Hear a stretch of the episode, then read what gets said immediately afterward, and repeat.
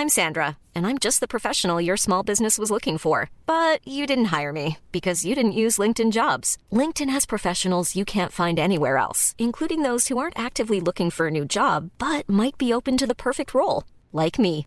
In a given month, over 70% of LinkedIn users don't visit other leading job sites. So if you're not looking on LinkedIn, you'll miss out on great candidates like Sandra. Start hiring professionals like a professional. Post your free job on linkedin.com/people today.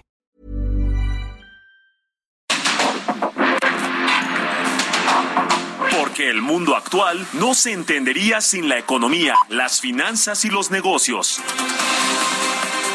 Acompaña a Mario Maldonado, el columnista de negocios más joven y objetivo del periodismo financiero en su programa.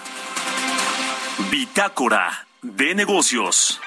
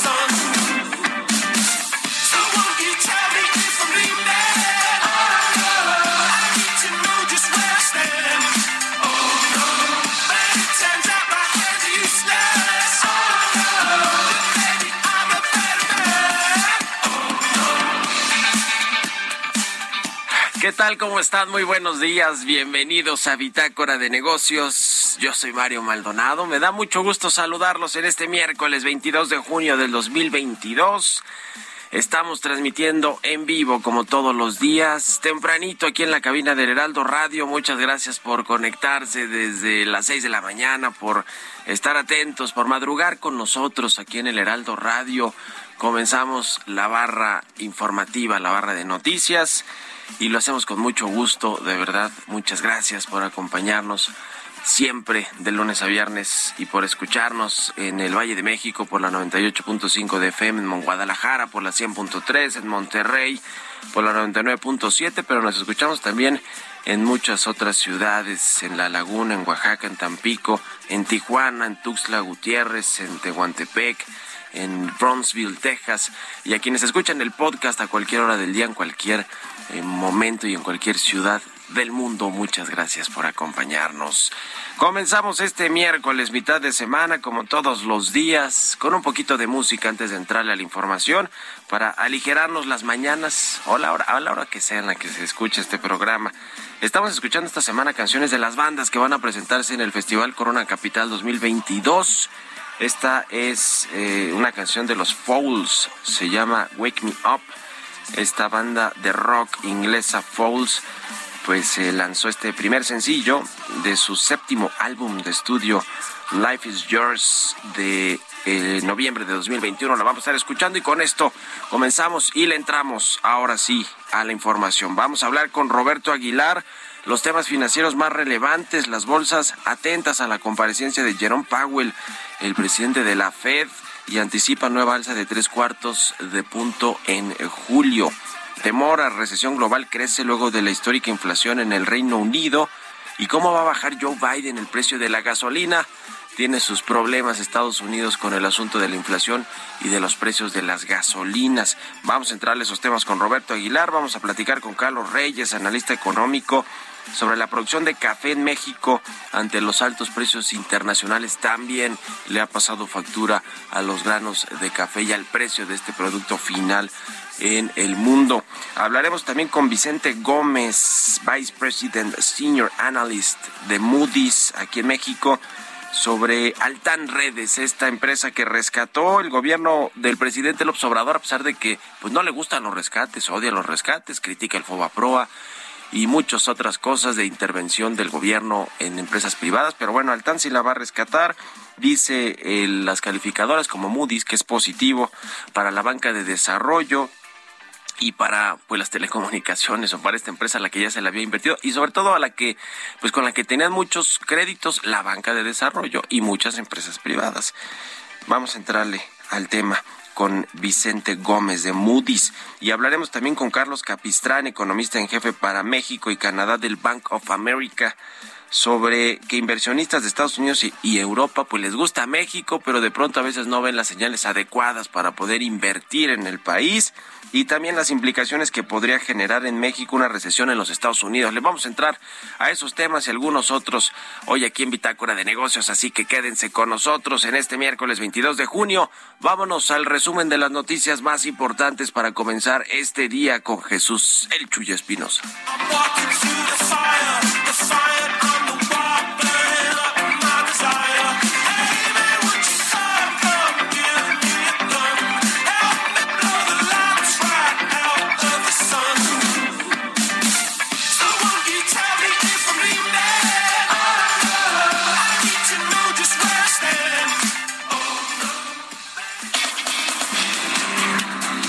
Presidente Andrés Manuel López Obrador recibió este martes en Palacio Nacional al director general de la empresa de tecnología Samsung para revisar los contratos que la surcoreana tiene en la refinería de Dos Bocas Tabasco. En el encuentro también participó Rocío Nale, titular de la Secretaría de Energía.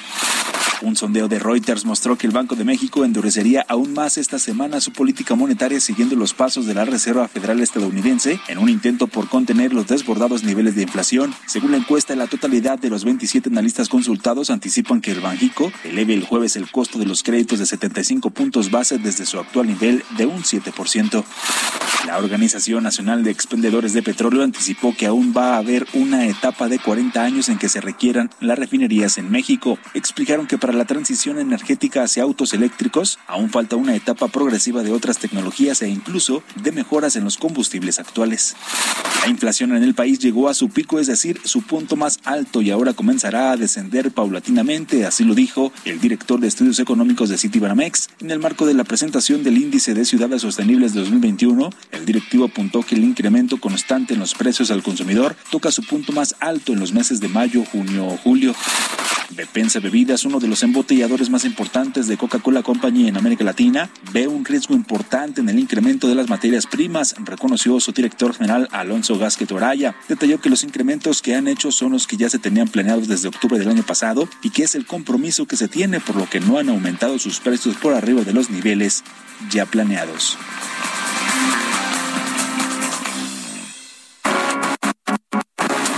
El editorial.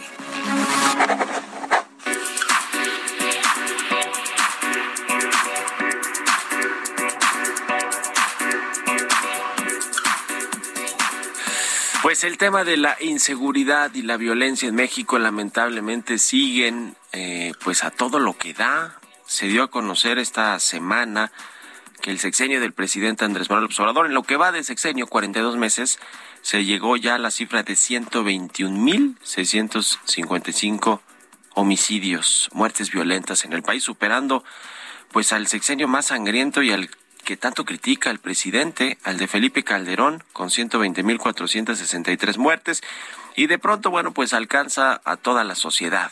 Ahorita vamos a hablar de los empresarios y de lo que significa eso para la actividad económica, pero pues ayer se dio esta noticia lamentable del asesinato de dos sacerdotes jesuitas en Chihuahua, en la Sierra Tarahumara de Chihuahua que parece ser la puntilla, la estrategia de seguridad del gobierno del Obrador. Es decir, la puntilla en términos de que ya pasó todo, ya ha sucedido todo. En México siguen las masacres, siguen los pleitos entre los cárteles de la droga, entre los cárteles del crimen organizado, siguen pues eh, asesinando a civiles, a familias enteras, se meten a cualquier restaurante o bar los criminales a matar como si no sucediera nada, como si fuera algo cotidiano, algo normal a cualquier persona, por más que sea parte también del crimen organizado, en fin.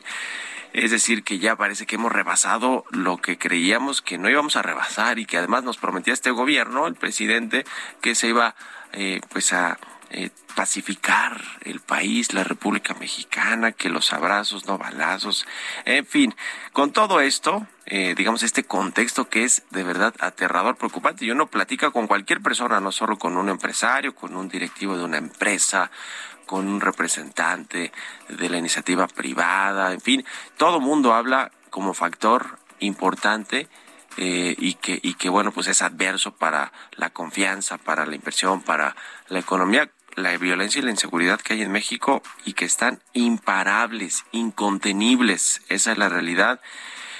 Y bueno, también le preocupa a nuestro socio comercial, Estados Unidos, qué va a suceder con este tema de la, de la inseguridad, con los cárteles de la droga. Ya ve que recientemente el Congreso de Estados Unidos, algunos legisladores, pues dijeron que México prácticamente estaba inmóvil, no hacía nada en términos de política pública, de aplicar pues la ley y el Estado de Derecho ante los criminales. Y bueno, pues este tema se está socializando en el mundo de cómo nos ven a México. La percepción es muy importante y eso pues afecta la inversión, aunque el presidente del observador lo niegue, aunque la Secretaría de Economía tenga estas cuentas alegres medio raras de sus comparativos de inversión extranjera.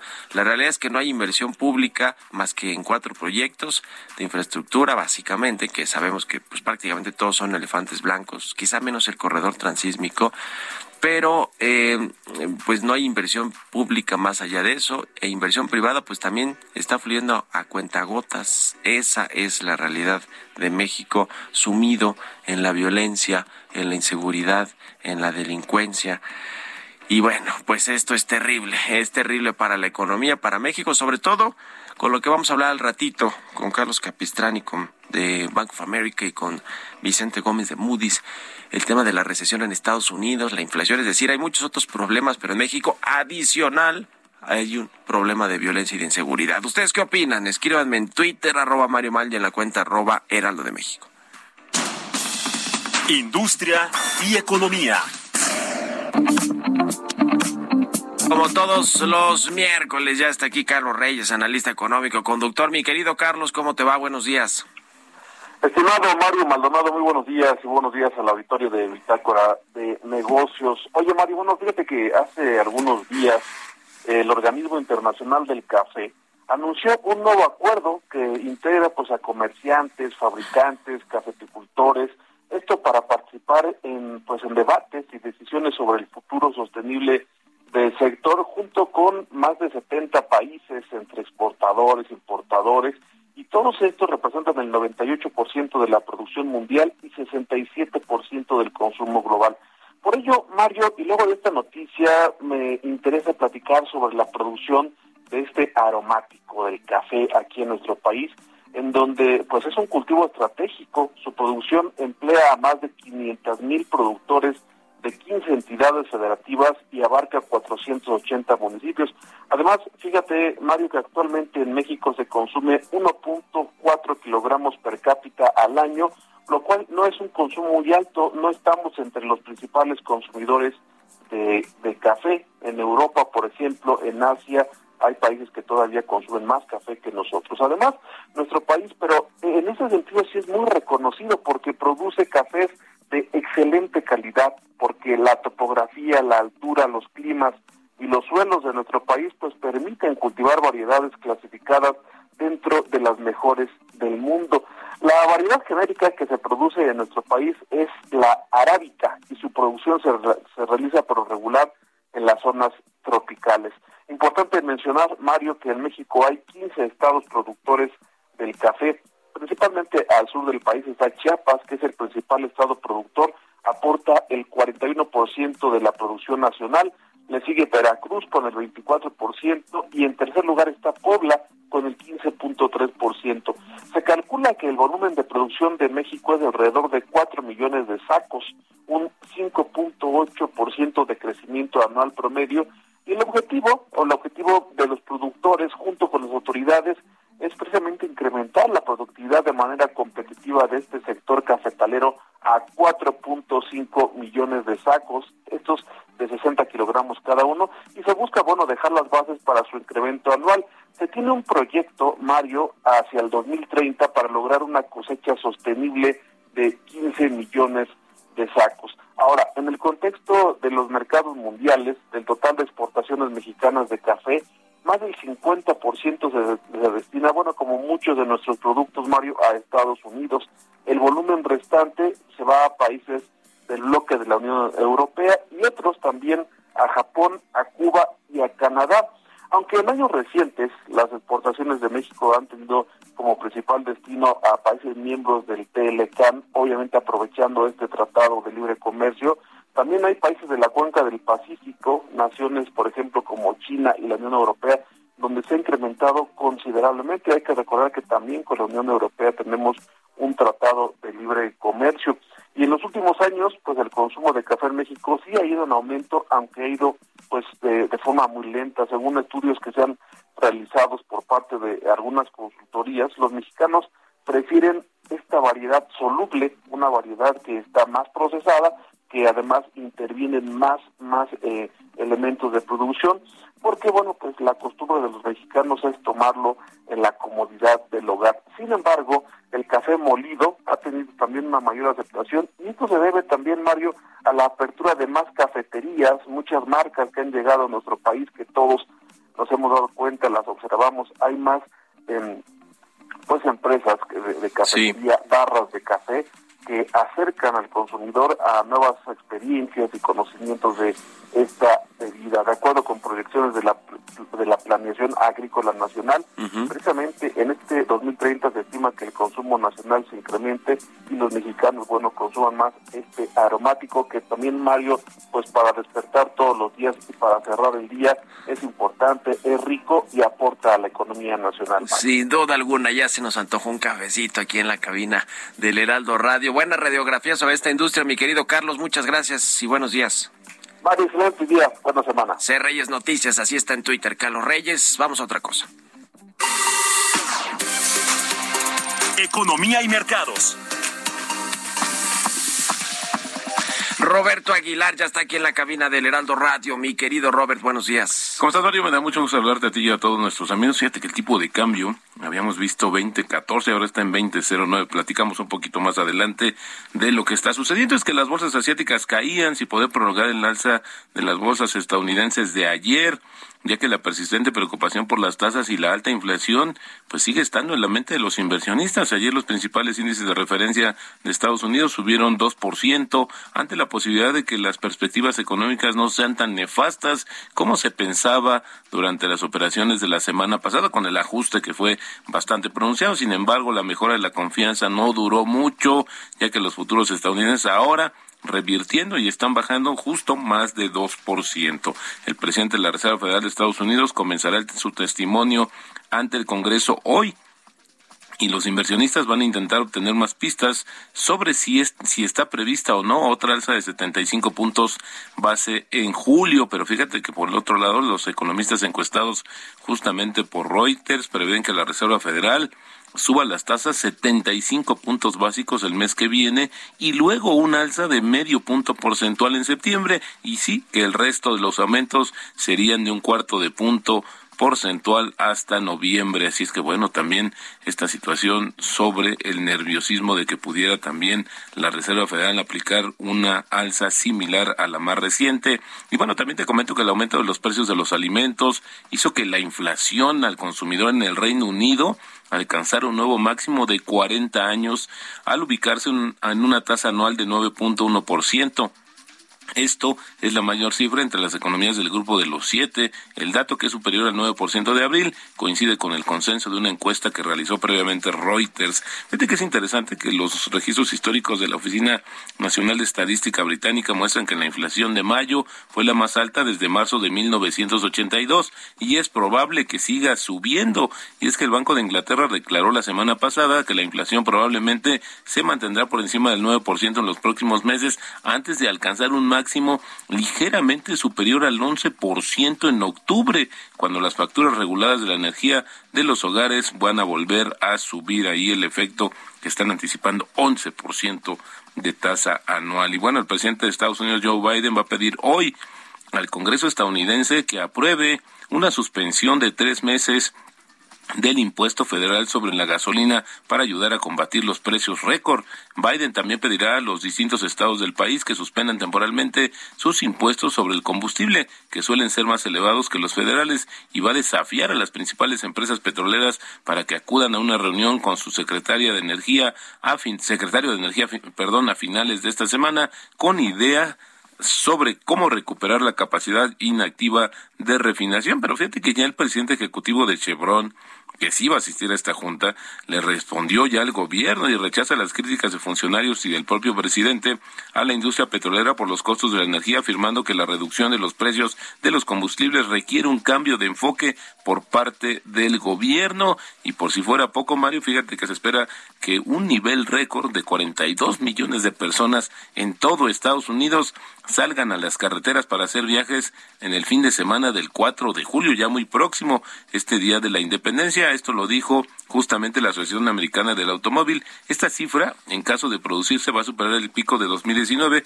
cuando 41.5 millones de personas viajaron en vehículo en esa fecha. Así es que, bueno, el aumento también va a ser por la demanda de la gasolina. Y bueno, las eh, declaraciones que hizo el presidente ejecutivo de Coca-Cola, mi estimado Mario, fue el tema de que viene algo fuerte de la inflación en el mundo. Gracias, Robert. Vamos a la pausa, ya volvemos. En un momento continuamos con la información más relevante del mundo financiero en Bitácora de Negocios con Mario Maldonado. Regresamos.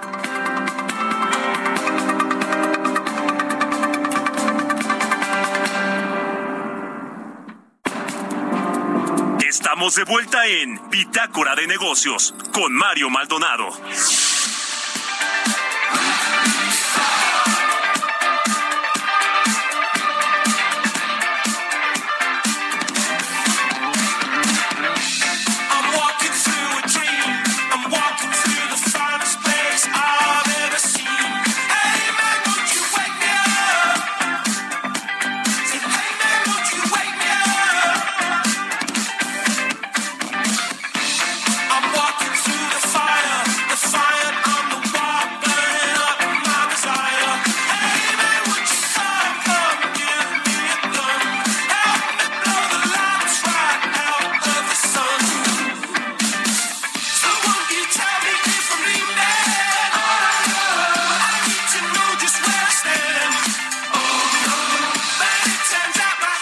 Estamos de regreso aquí en Bitácora de Negocios. Son las 6 de la mañana con 31 minutos, tiempo del centro de México. Regresamos escuchando un poquito de música.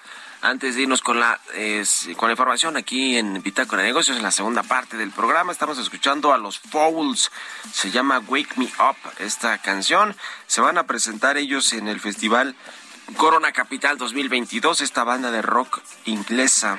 Y esta de Wake Me Up es de sus pues, más recientes sencillos, de su séptimo álbum, el primero de su séptimo álbum, que se llama Life is Yours. Y lo lanzaron en el eh, de noviembre del 2021. Vámonos al segundo resumen de noticias con Jesús Espinos.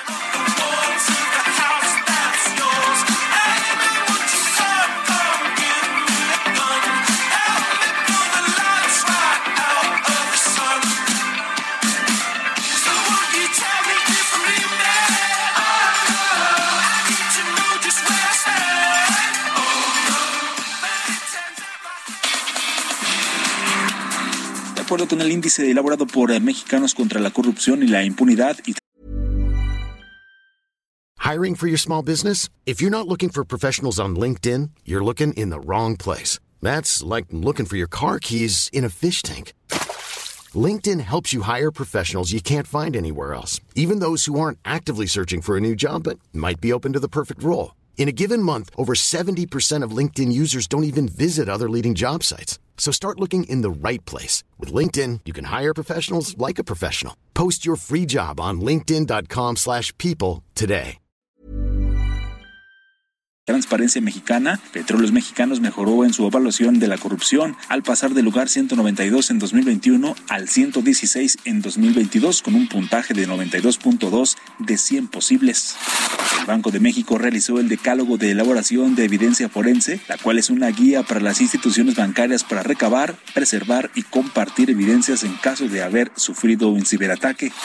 De acuerdo con el índice de riesgos de corrupción 2022 del Instituto Mexicano para la Competitividad, un riesgo muy alto de corrupción en las compras gubernamentales de 22 instituciones de la Administración Pública Federal.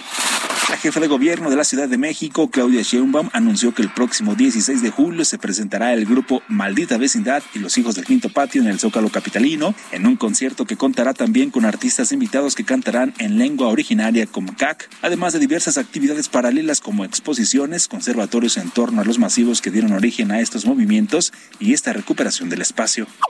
Una noticia sobre maldita vecindad. Quiero recordar que últimamente que hemos estado recordando el movimiento estudiantil 86-87 del Consejo Estudiantil Universitario, la maldita vecindad fue uno de los grupos que nos acompañó en una movilización hace mucho tiempo y también en un concierto ahí en las islas de Ciudad Universitaria. Y ahora pues eh, reconocidísimo grupo eh, va a estar con nosotros en el Zócalo de la Ciudad de México.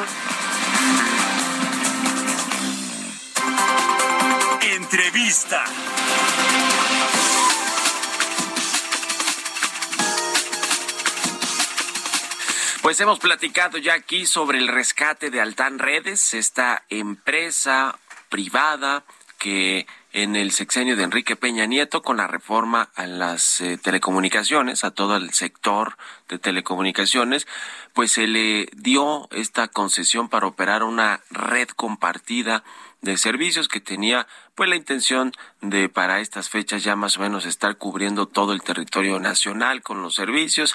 No eh, funcionó y al revés vino la crisis económica que generó el COVID-19 y complicó todos los planes, ahora está pues prácticamente eh, quebrada, eh, necesita recursos, tiene además a muchos acreedores entre empresas privadas que se subieron a esta red compartida en términos tecnológicos, técnicos para ayudarle al TAN Redes, que por cierto son inversionistas españoles originalmente, para ayudarle a salir de la de la crisis y de y a salir, digamos, con el plan que tenían de cubrir prácticamente todo el territorio nacional con sus servicios. Y además de todo y más importante, pues es acreedora la banca de desarrollo tres bancos de desarrollo, Nacional Financiera, el Banco Mext, Banobras, pues le prestaron dinero al TAN y ahora o la dejan quebrar y pierden ese dinero o buena parte de ese dinero o la rescatan como lo está haciendo el gobierno del presidente López Obrador que le va a invertir una buena lana al TAN Redes. Vamos a platicar de este tema con Vicente Gómez, él es vicepresidente Senior Analyst de Moody's México. ¿Cómo estás Vicente? Buenos días. Hola, muy buenos días, Mario. Bien, gracias. ¿Y tú? Muy bien, muchas gracias por estos minutos para eh, el Heraldo Radio. Cuéntanos un poquito de cómo están analizando ustedes este rescate, que bueno, pues es positivo porque si no la banca de desarrollo se quedará con un hoyo financiero ahí y quién sabe cuánto podrá recuperar si se va a la quiebra, ¿no? Y a la liquidación. Pero platícanos un poquito el tema, pon, ponnos en contexto para la audiencia que no lo tiene muy, muy fresco. Es correcto. Eh, mira, lo, lo, lo planteas muy bien, ¿no? Este es el escenario de que hubiera pasado, o sea, esto es hipotético. Si fueron a, a una, a una cosa que se llama concurso mercantil, que generalmente las eh, empresas que están en estas situaciones financieras tan graves, pues tienen que llegar a este, a este proceso para ver si pueden salvarse o no, ¿no? Y es básicamente se- ante un juez, se forman con sus acreedores diversos, digamos, puedes tener bancos, este, otros deudores, otros acreedores, perdón, proveedores, y, y ven que si hay una forma de solucionar eh, que no quiebre, eh, dándole ciertas garantías a esta, a, esta, a este grupos o, personas a las que les deben, ¿no? Esto es en general lo que pasa en un, en un concurso mercantil. Entonces, en el caso de, de Altan Redes, lo que pasó en el concurso mercantil es que se llegó a un acuerdo entre acreedores diversos, ¿no? Y, y, y lo que va a pasar es que se le otorgó un financiamiento a la empresa de 388 millones de dólares que se repartió entre estos entre este, este entre digamos todo lo- toda la toda, toda la gente que tiene o con- donde Altan Redes tiene pasivos. Y entre ellos pues está la banca de desarrollo. La banca de desarrollo en este nuevo financiamiento se está llevando el 41% de esos 30 y 388 millones. Eso es alrededor de 160 millones de dólares. Se se repartió entre eh, Banobras, que se lleva 70 millones de, dólares más o menos, eh, Banco Mex poco más de 40 millones de dólares y Afin un poco más de 40 millones de dólares. Así se, se repartió. Y lo que estamos planteando es que llegar a este acuerdo y darle viabilidad en el corto plazo a la empresa es un poco lo que tú dices, es un escenario mejor que haber quebrado y tratar de recuperar y lo nuestra opinión en muy local es eh, que hubiera sido una recuperación muy muy limitada este lo que hubiera quedado de, de de, de, de, lo, de los activos que hubieras podido vender no en estrés. Eso es en el corto plazo. En el largo mediano plazo más que más, que nada yo creo que ya es más largo que mediano es es ver este que se demuestre que la empresa que Altan Redes primero va a tener un manejo eficiente, eh, eficaz para llevar a cabo todo el despliegue que, que, que, que le ha hecho falta no de infraestructura para sumar clientes a la, a la red eh, y también que demuestre que tiene una viabilidad de negocio. Entonces lo que estamos diciendo es, bueno, ya que se dio este, este financiamiento, eh, lo que se hizo público más o menos fueron las cifras de lo que del financiamiento. Lo que no se hace público, pues es este, digamos, el, el, caso de negocios, las proyecciones, el flujo de caja, que muy seguramente se dio a todos los acreedores para que ellos se hubieran sentido cómodos para financiar en, en crisis a la, a la empresa. El, el financiamiento se da en una en un vehículo que se llama debtor in possession, ¿no? Que hace que el financiamiento sea un digamos, tenga un, ciertas condiciones o ciertas características que lo hace un poco más similar a otros a otros pasivos que haya tenido la, la empresa. Entonces, por ejemplo, está el, el, el, el, el paso de que flujo que genere la Altan Redes, ese flujo, ese peso que entra a, la compañía se va a- al prepago del financiamiento nuevo, ¿no? este Está la parte de darle eh, cierto con- control, ¿no? Del gobierno corpora- corporativo a, a, los acreedores. Y, eh, como creo que ya has visto en las noticias, pues este eh, el control lo va lo va a, a poner el gobierno mexicano, ¿no? Sí. Entonces, este un poco también lo que estamos diciendo en el corto plazo, pues hace un poco de sentido, digamos, lógica, que si el, el, el- la administración, el control corporativo, la digamos, quien maneja los hilos Altan Redes es el gobierno mexicano, que también es el único inversionista de los tres bancos, pues alinean un poco de incentivos para que el digamos un negocio le pague al otro negocio, ¿no? Y, y, y este y, y, y es digo esto es lógica económica, ¿no? Que y es un poco lo que estamos diciendo que en el corto plazo este por eso es un escenario mejor al que tú planteabas al inicio, ¿no? De que quiebre y pues, a ver qué recuperamos. Ahora, eh, qu- quiero preguntarte dos temas que ya mencionabas, y, pero quiero profundizar, Vicente Gómez de Moody's.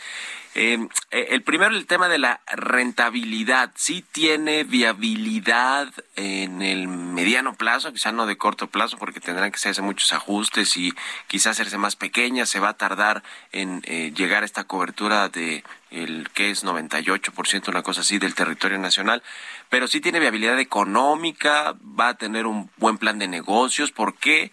Y esa viene, esa es la otra pregunta, porque cuando el gobierno maneja una empresa, pues ya está Pemex, ya está la CFE, ya está seguramente lo que va a hacer esta empresa de las Fuerzas Armadas que va a controlar muchos proyectos de infraestructura, pues normalmente son malos administradores y malos operadores de las empresas, esa es la, la realidad y el, y, y- el gobierno del presidente Obrador dice que además esta empresa va a ser de ellos prácticamente, que ellos tomaron el control y, y, y que pues la iniciativa privada va a tener solo una participación menor.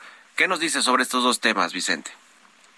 Sí, mira, yo, te puedo decir que mm, y esto te va a ser un poco lo que digo transaccional, no no no solamente esta administración. Los tres bancos de desarrollo que, que están en, en este financiamiento han en la historia reciente han presentado este un manejo técnico, un manejo financiero eh, fuerte, ¿no?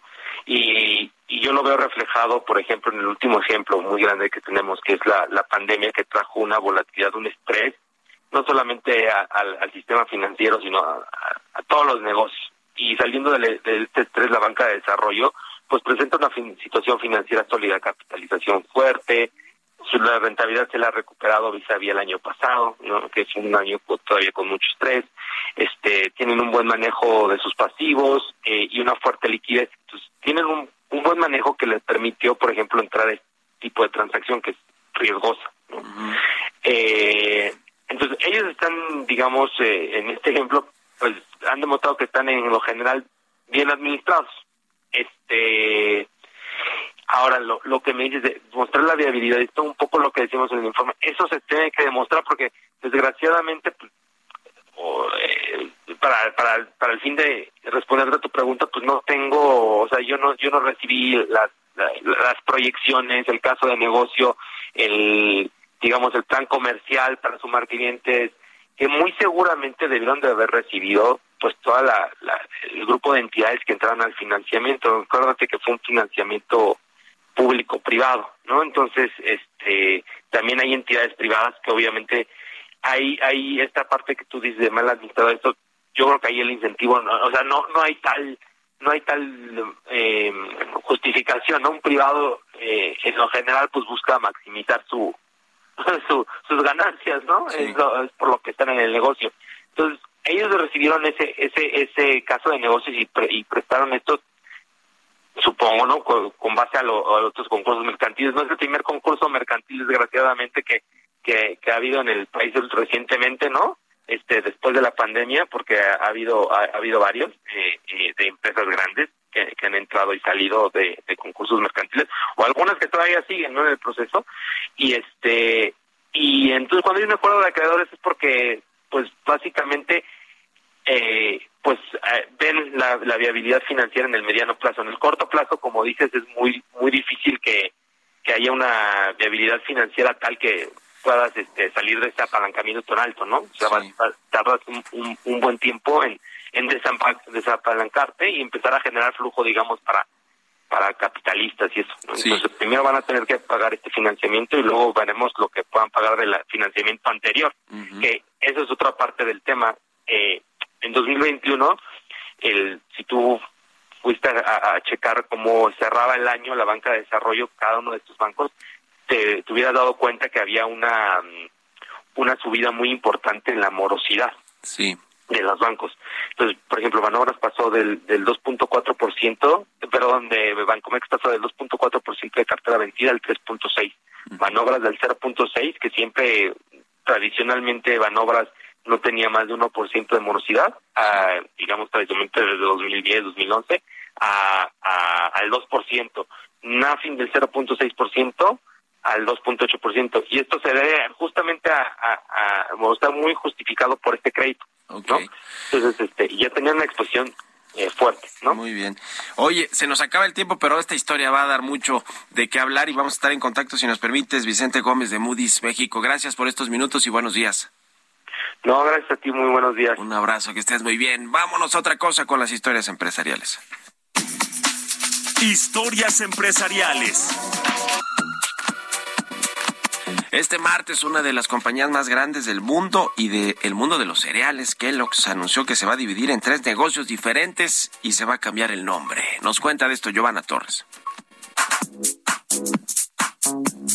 The Kellogg's Company es una empresa multinacional agroalimentaria estadounidense. Elabora principalmente alimentos para el desayuno, cereales y galletas. Tiene su sede central en Michigan, Estados Unidos. Fue fundada en 1906 por Will Kane Kellogg's, quien se basó en la alimentación de los adventistas del séptimo día, religión que él mismo practicaba. El resultado fue tan bueno que los pedidos no se hicieron esperar. Poco tiempo después se dispararon en número. Este martes anunció en un comunicado que se dividirá en tres negocios diferentes para crear, dijo, mayores oportunidades estratégicas, operacionales y financieras. Adoptará el nombre global de snacking y se concentrará en el mercado internacional de snacks, dulces y salados. La segunda división será North American Cereal, concentrada en Estados Unidos, Canadá y el Caribe, con una facturación neta al año de 2.400 millones de dólares. Plant se llevará a su tercera división, cuyo negocio será vegano, aunque en el comunicado no se descarta una venta posterior de esta división. Para Bitácora de Negocios, Giovanna Torres.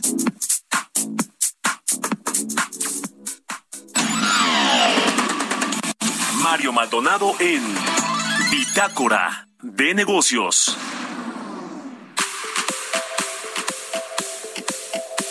Y bien, vamos a platicar con Carlos Capistrán, él es economista en jefe para México y Canadá del Bank of America Securities. ¿Cómo estás, Carlos? Qué gusto saludarte. Buenos días. ¿Qué tal, Mario? Muy buenos días, igualmente. Muchas gracias por estos minutos para el Heraldo Radio aquí en Bitácora de Negocios. Pues publicaron un, un, análisis interesante sobre pues lo que pasa en México en términos económicos con el tipo de cambio.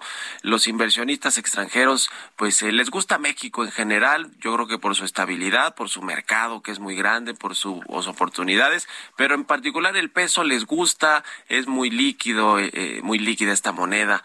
Eh, se, intercambia mucho en los mercados internacionales. Cuéntanos un poquito de cómo estás viendo toda la perspectiva eh, financiera y económica en nuestro país. Pues sí, efectivamente, Mario, ahora que, que ya regresaron los, los viajes, hemos estado visitando inversionistas eh, en muchos países y la verdad es que algo que nos han dicho es que en general, eh, como mencionas, les gusta México, en particular el peso. Ahora, eso hay que, hay que tomarlo con cuidado porque estamos en un mundo en donde sabemos que la Reserva Federal está subiendo las tasas de interés de manera acelerada y eso sabemos que hace que el dólar se fortalezca bastante.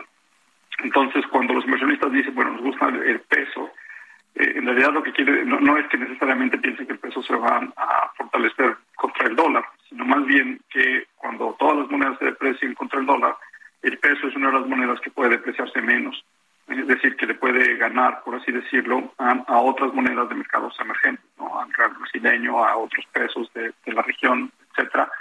Y eso se debe efectivamente a que, a que bueno, pues México eh, ha estado poco, pero ha estado creciendo con la mano de, Estados Unidos, tiene cuentas externas balanceadas y cuando uno ve en la parte fiscal el balan los balances como el primario, por ejemplo, se ven reducidos respecto a otros países. En general, eso es lo que los inversionistas se refieren cuando dicen que les gusta el peso. Ahora, eh, México, ¿cómo lo ves? Cada vez, pues hemos visto más bien recortes a su proyección de crecimiento para este año. Tenemos todavía el problema de la inflación que no se ha podido contener aún con el aumento de tasas de interés, eh, pues eh, alto, ¿no? Y vendrán muchos más, eh, seguramente por parte del Banco Central. ¿Qué, ¿Qué, qué, ves tú en el escenario de aquí a que acabe el año en estos dos temas, inflación, tasas de interés? Pues mire, la inflación efectivamente está muy alta, sigue subiendo. Eh, muchos países tienen inflación alta subiendo. Aquí simplemente Norteamérica, Canadá, Estados Unidos, México están así. Eh, nuestros pronósticos nos dicen que probablemente estemos cerca de, de, del pico ya empiezan a descender estas inflaciones pronto, pero la verdad es que eh, hemos venido esperando ese pico desde hace por lo menos un par de meses y la inflación sigue sorprendiendo al alza. Es una combinación de muchas cosas, precios de materias primas internacionales que se mantienen muy altos, como energía, alimentos, que esos van a seguir altos, y es un poco algunas cuestiones domésticas. En Estados Unidos un mercado laboral apretado. En México también estamos viendo una inflación alta en servicios en la parte doméstica. Eh, y después cuando empiece a caer, pues seguramente lo harán, lo harán lentamente. Eh, y por el lado de los bancos centrales, pues sí, los bancos centrales muy preocupados tratando de atajar esta inflación y subiendo tasas, eh, ya mencionando la Reserva Federal, la, la, última subida fue de 75 puntos base, lo cual es bastante inusual para la Reserva Federal. Sí. Esta semana le toca al Banco de México y creemos que el Banco de México también hará 75 puntos base. Yo creo que el riesgo está en que, pudieran hacer incluso incluso más, ¿no? porque ya se hablaba de 75 puntos base cuando, cuando se pensaba que la Reserva Federal podía ser 50. Y como tú bien dices, y este solo es un movimiento, o sea, las tasas seguirán subiendo. Eh, yo creo que en México podrán llegar hasta 9, 9,5%. En Estados Unidos podrán llegar a 4, a lo mejor un poquito más, eh, más de 4. Y pues esas son tasas ya bastante altas, que en general, bueno, pues como sabes, se van a todas las demás tasas de la economía, ¿no? Tasas para préstamos de autos, hipotecas, etcétera y eso pues poco a poco desacelera la actividad económica. ¿no? Mañana sabremos si el Banco de México aumenta tres cuartos de punto la tasa o un punto porcentual igual y nos sorprende la Junta de Gobierno. Eh, eh, eh, quiero preguntarte también, Carlos, sobre la recesión en Estados Unidos. Hay todavía versiones encontradas entre si va, es inevitable o no, si va a suceder a principios del próximo año. ¿Cómo ves este asunto y el efecto para México? Pues por lo pronto el crecimiento se ve bien, pero con estas subidas de tasas de interés tan fuertes y como comentábamos que van a seguir subiendo, pues eso va a desacelerar la economía. Esa es la manera en la que se en la que se ataja la inflación. La pregunta efectivamente es, pues, dado que la inflación está muy alta, van a tener que subir mucho las tasas los bancos centrales y si eso puede causar una, una recesión. Eh, nosotros en nuestro escenario central no tenemos una recesión, pero sí tenemos una desaceleración muy importante en Estados Unidos. Unidos ya para la segunda mitad del próximo año creemos que el, crecimiento será prácticamente de cero. Y eso pues va a afectar bastante a la economía de México. Día se caerá la demanda por nuestras exportaciones, eh, a tampoco menos remesas, y eso sin duda va a afectar el crecimiento. Entonces también esperamos una desaceleración para México. Eh, ¿Habrá recesión o no? Bueno, es, es posible, ¿no? Eh, sí, sí, sí puede ocurrir, otra vez debido a estas subidas de, de tasas de interés tan altas, y de darse, pues eh, podría darse eh, en, en el próximo año, quizá eh, para la segunda mitad del próximo año. Si Estados Unidos se fuera a una recesión, pues para México sería muy difícil evitarlo. En 30 segunditos, Carlos, ¿estanflación para México ven en el horizonte? Bueno, inflación sí, mucha. La parte de estancados, bueno, el primer trimestre de México está creciendo, ¿no? ahorita todavía estamos creciendo un poco, pero hacia adelante sí es posible estancarnos un poco debido a esta desaceleración que estamos eh, esperando. Pues interesante siempre platicar contigo, Carlos Capistrán, economista en jefe para México y Canadá del Bank of America Securities. Muchas gracias por estos minutos y muy buenos días. Un abrazo, que estés muy bien.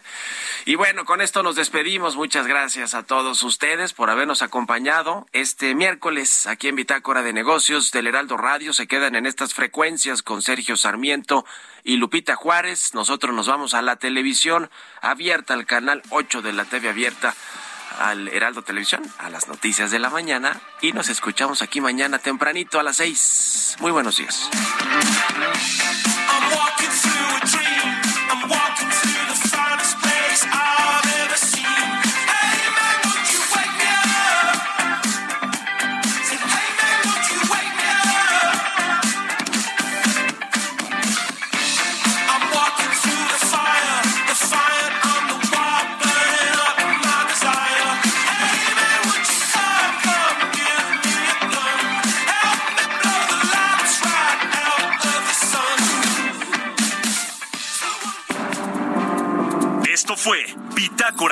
Negocios con Mario Maldonado.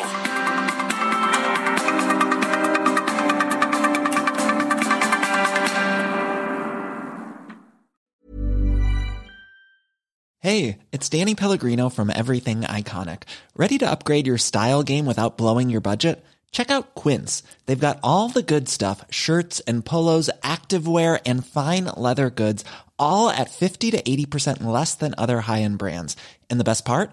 They're all about safe, ethical, and responsible manufacturing. Get that luxury vibe without the luxury price tag. Hit up quince.com slash upgrade for free shipping and 365 day returns on your next order. That's quince.com slash upgrade.